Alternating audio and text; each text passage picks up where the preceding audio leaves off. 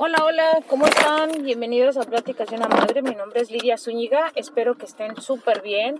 Y pues bueno, ya estamos a abril 8, si no mal recuerdo. Sí, ya abril. Ya casi llegamos, pues es la primera semana de abril. Ahorita en estos momentos, como saben, aprovecho yo mis idas a mi trabajo para grabar porque déjenles cuento que, mi, yo y mi esposo estamos haciendo un podcast que se llama Me lo platicaron. Es charlas. Eh, y vamos a tener invitados, obviamente. Ah, me gustaría que mucha gente también participara. Yo quisiera también tener más invitados aquí en mi podcast. Pero pues bueno, yo creo que ya cuando nos acomodemos con los horarios, porque ahorita pues mucha gente no quiere salir, tengo que acomodar mis horarios para ver si quieren participar algunas madres en mi podcast, ya sería cuestión de hacer una llamadita o así. Queda pendiente una con esta Masha Vlogs, que ya la había invitado, pero no he tenido la oportunidad de ponerme de acuerdo, aparte pues que ahorita no, no es tan fácil, ya que tenemos los hijos en casa, y pues quieras o no uno cuando es mamá tiene mucha este tiene que hacer muchísimas cosas durante el día ya sea actividades como mamá. Y ahorita que no están yendo a la escuela pues tienes que ayudarles para que no se atrasen en sus cosas de la escuela ponerlos a estudiar estar este haciendo planes etcétera etcétera. Y pues bueno eso es lo que quiero ver con ella y ya pero ya la había invitado a mi podcast ya el año pasado. Fíjense nada más ya cómo ha pasado el tiempo y no me he podido poner de acuerdo, pero sí esperemos que muy pronto la tengamos invitada porque es una chica, pues es una mamá también, lo digo chica porque somos jóvenes. Y este hay muchas cosas por las que uno tiene que estar este, realizando en casa y pues bueno, en fin. Ah, otra de las cosas que les quiero decir eh, que mi esposo y yo estamos haciendo un podcast, que yo estoy muy contenta, la verdad, estoy muy contenta haciendo el podcast porque pues es algo, algo nuevo para nosotros y que vale la pena pues este, compartir. Y, les digo, yo en estos días estoy pues aprovechando para grabar, ya que voy a, mi área de trabajo. Pues digo, de una vez mejor aprovecho, hago mi pequeño ah, plática con ustedes, ¿no? Ahorita precisamente está súper nublado. Quiero tomar una foto para que la vean en Instagram. Se las voy a publicar. Y es la fecha en la que eh, estoy grabando. Y está muy nublado, ¿eh? De hecho. Está muy nublado. Esperemos que que no llueva más, pues que de por sí ahorita con lo del coronavirus que tenemos y pues todavía nos cae lluvia, diluvio, bueno, pues no sabemos, a lo mejor se limpia, ¿no? Toda la gente, todo el ambiente, todo lo que está contaminado y nos puede ayudar. Pero bueno, mientras son peras y perones, este, les quiero platicar de, de cómo hemos estado ahorita, yo sobre todo, tratando de ayudar a mis hijas con la escuela porque pues como saben, son actividades que tienen que hacer.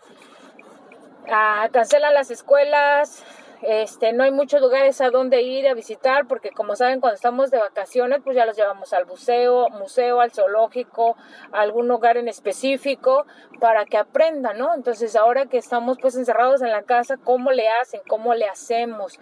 Me gustaría hacer esta plática también con otras mamás, pero por lo pronto se las voy a dar yo a mi ver y ya en otra ocasión pues vamos a platicar varias mamás para ver qué es lo que estamos haciendo en diferentes lugares, en partes del mundo eh, o aún dentro de nuestra misma comunidad, qué es lo que estamos haciendo para mejorar la educación de nuestros hijos hoy en día que pues tienen que estar encerrados, ¿no?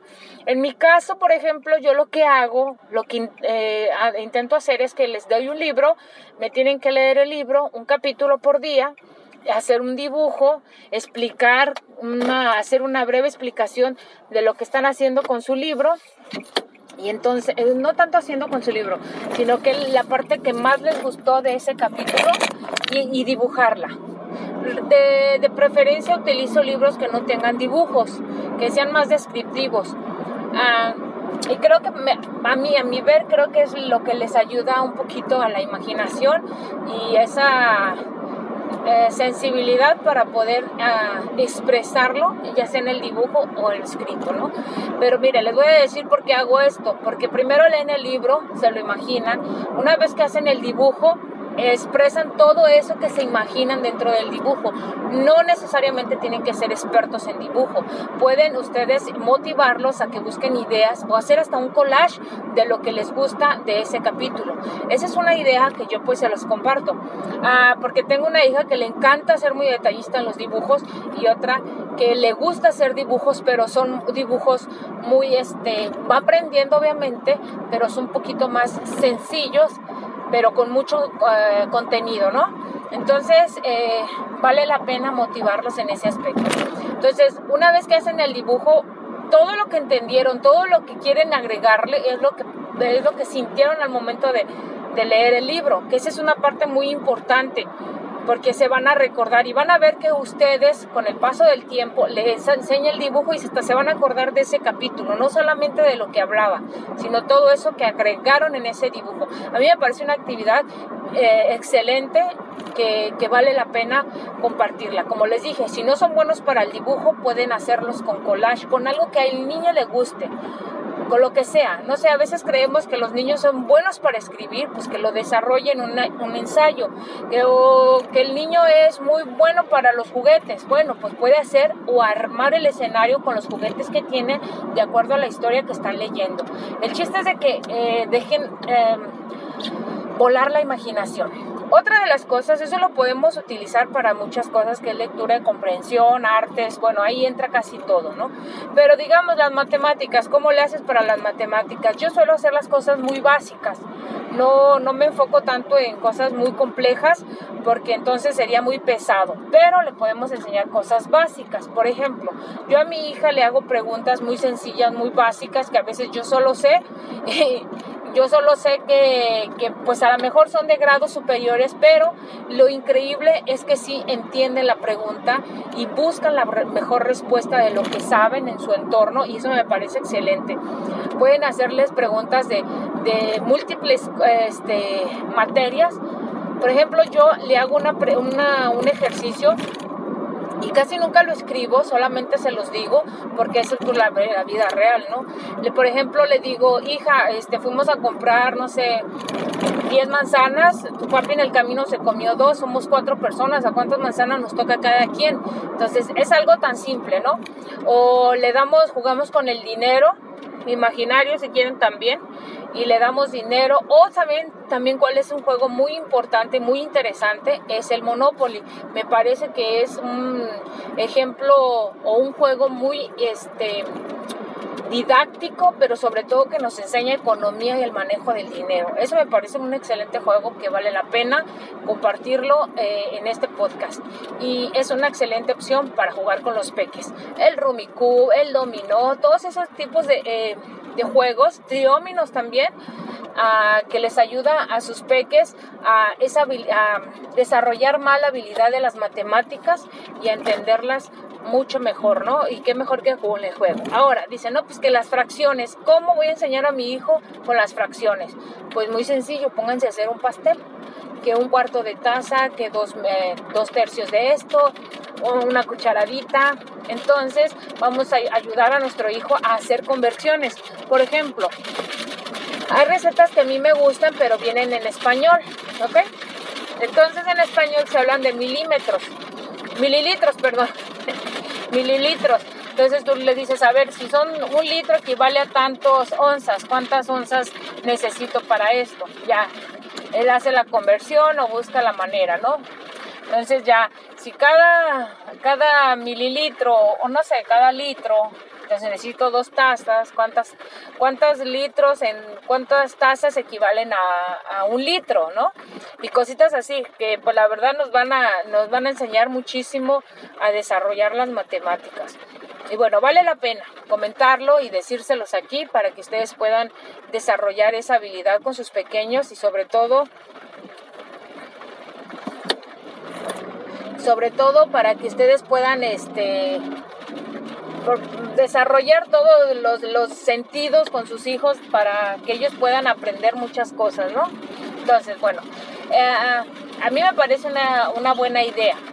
Ahora, que dicen, no, pues ¿cómo les vamos a enseñar ciencias naturales? Bueno, ahorita estamos en el perfecto momento, aunque se oye como decir perfecto, desgracia, pero pueden hablar sobre los, el virus el virus, cómo se genera, de qué está compuesto el virus, cómo se ataca un virus. Entonces eso nos va a ayudar con las ciencias, ¿verdad?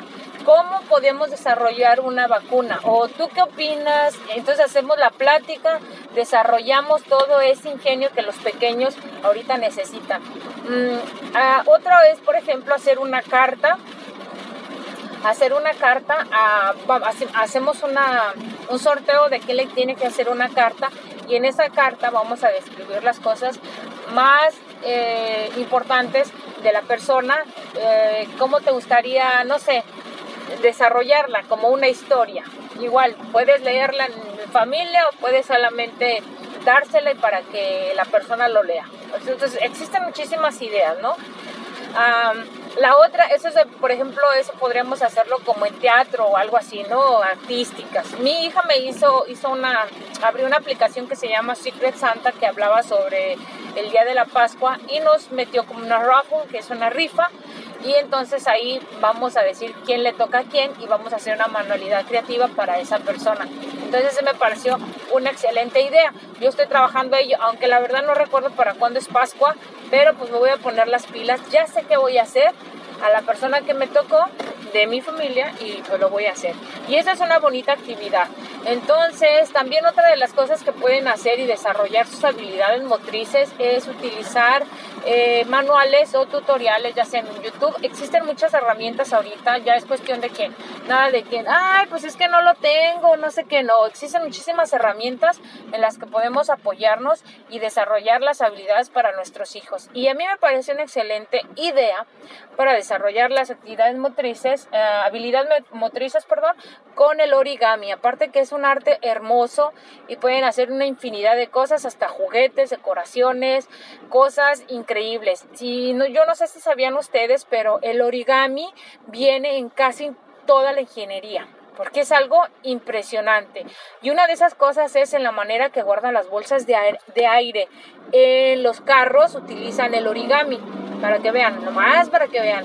Y todo se relaciona un cuadrito, no sé si se recuerdan, es un cuadrito, es un cuadrito, entonces todo eso tiene que ver con matemáticas. Así que bueno, pues ahí se lo dejo de tarea para que si quieren de, desarrollarlo o optimizarlo con sus hijos, ya es una manera muy, muy, muy padre. No se desesperen, utilicen ah, manuales o tutoriales sencillos que sus hijos les pueda llamar la atención hacer alguna manualidad sencilla, que no tengo materiales para hacerlo. Bueno, utilicen hojas de cuaderno, córtenlas a cuadrados y ya tienen su papel de origami. Hagan estrellitas, etcétera, etcétera. Bueno, eso se desarrolla, es, es ciencias, la verdad. Entonces, bueno, otra de las cosas así que yo estuve escuchando en uno de los documentales que vi hace tiempo, que el origami se utiliza para hacer los satélites en el espacio, en la manera que se van guardando este, los compactan y entonces al momento de estar en el espacio se eh, desenvuelve el satélite y es en forma de, de alguna cualquier forma que lo hagan, pero su desenvoltura es que para, prácticamente utilizan al momento de compactarlo con la técnica del origami. Bueno, esa es la idea. Entonces, son cosas muy simples que pueden ustedes desarrollar. O como les decía, la ciencia las pueden hacer, matemáticas sociales, podemos hablar sobre la política. Ahorita están poniendo tantas conferencias en lo que es la televisión y es un buen momento para preguntarle a nuestros hijos, ¿conoces al presidente? ¿Quién es el que está hablando? ¿El secretario de salud? ¿De qué se encargará el secretario de salud? ¿En qué año estamos? ¿Cuántas personas están este, contagiando, cuántas no. Entonces entran las matemáticas, estudios sociales y bueno, es una excelente oportunidad. Así que eh, en la vida siempre vamos a estar aprendiendo, siempre vamos a estar viendo las situaciones y yo les voy a decir una cosa, es dejen a sus hijos hablar, dejen expresarlos de manera como ellos quieran, pero obviamente si ven que hay algo en lo que están mal, sí corregirlos de la mejor manera porque después son muy sensibles. Y si les toca tener hijos adolescentes es igual, son demasiado sensibles los pequeños, los niños, entonces tenemos que buscar el momento neutro para poderlos ayudar y para que puedan aprender. La, ahorita yo sé que en la escuela de mis hijas están utilizando e-learning, que es el clases de Google, y entonces ahí les dejan actividades, tienen que hacer sus tareas, las tienen que reportar, la maestra pues sigue trabajando, pero desde casa, los hijos siguen estudiando desde casa. Entonces es una oportunidad que a lo mejor nos está sirviendo a todos de manera este, proactiva para poder aprender todos. Aprenden los papás porque si no sabemos de tecnología o no sabemos cómo se maneja todo eso de, la, de las escuelas en línea, pues es una buena oportunidad para aprender junto con ellos. Ah, otra de las cosas también es que existen actividades que pueden hacer dentro de la casa. Yo la verdad no trato de, de, aglomerarlas con tareas, de actividades de, de, la escuela, así que las dejo eh, de manera libre para que puedan jugar algunas cosas, pero también hacer actividades dentro del hogar como las tareas básicas de la casa, ¿no? Que el, lavar trastes o que hacer cambiar la ropa, acomodar su closet, etcétera, etcétera. Entonces eh, es, es una oportunidad excelente para ahorita para las mamás para desarrollar esas habilidades y hacer que participen todos en comunidad. Así que bueno, esa es la idea. No sé ustedes cómo la están pasando, cómo les está yendo a veces es verdad, nos cuesta muchísimo trabajo como somos padres, como que el hecho de estar trabajando no, sí es un poquito pesado, pero pues nunca está de más aprender junto con nuestros hijos y a desarrollar habilidades para que puedan ellos este pues sí seguir aprendiendo sobre todo. Porque de eso se trata. La vida nos va a enseñar tenemos el tiempo una recuerdo mi hermano me mandó una se los voy a compartir en, Facebook, e Instagram, también en Twitter, esa imagen que me mandó que dice que ahora es el momento de que no tenías tiempo de hacer algo, es que ese es el momento, porque tiempo lo tienes, y entonces ahí te vas a dar cuenta si era el tiempo o era tu pereza o tu indecisión de hacer las cosas. Así que bueno, ahí se los dejo. Eh, es una plática sencilla, eh, no sé, a lo mejor les puede servir las ideas que estoy haciendo con mis hijas. Y pues bueno, nunca está de más aprender, de desarrollar un poquito las habilidades con nuestros pequeños y sobre todo para aprender junto con ellos. Así que nos vemos en la próxima. Muchísimas gracias. Mi nombre es Lidia Zúñiga y esto es Pláticas de una Madre. déjame ir para acá.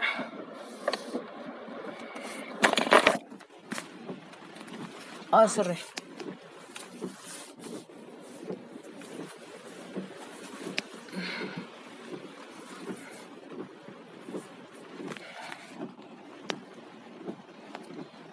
Ay, aquí ando, perdón, aquí ando queriendo apagar mi grabadora, pero ya, ya pude. Ahora sí me despido, que estén súper bien. Hasta la próxima. Bye.